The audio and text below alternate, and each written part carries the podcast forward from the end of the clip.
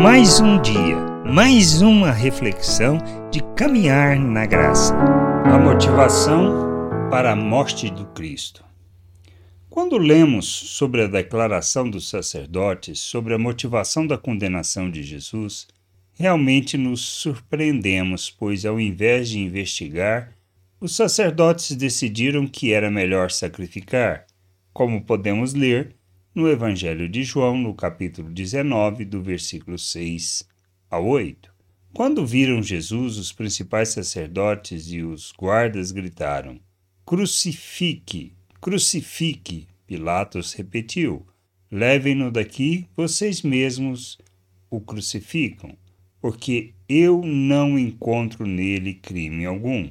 Os judeus responderam: Temos uma lei, e segundo essa lei, ele deve morrer, porque se fez filho de Deus. Pilatos, ouvindo tal declaração, ficou ainda mais atemorizado.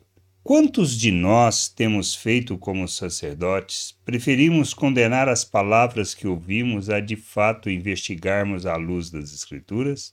Precisamos compreender que não podemos rejeitar tudo o que ouvimos, mas devemos ouvir e julgar nos baseando nas Escrituras para que, tendo julgado, possamos aceitar ou rejeitar o ensino.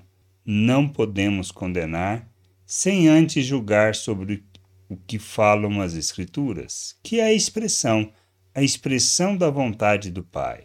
Conhecer o que ela afirma é fundamental para andarmos na vontade daquele que nos chamou das trevas. Assim como a motivação da morte do Cristo, que precisava ser investigada, foi prontamente rejeitada como motivo da condenação do Senhor, mas não podemos agir assim. Devemos julgar tudo o que ouvimos, baseados no que fala a palavra, para não sermos pegos no mesmo erro dos sacerdotes no tempo de Cristo.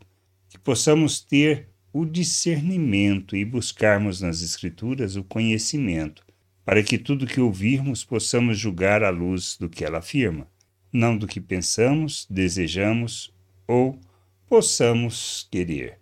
Graça e paz sobre a tua vida.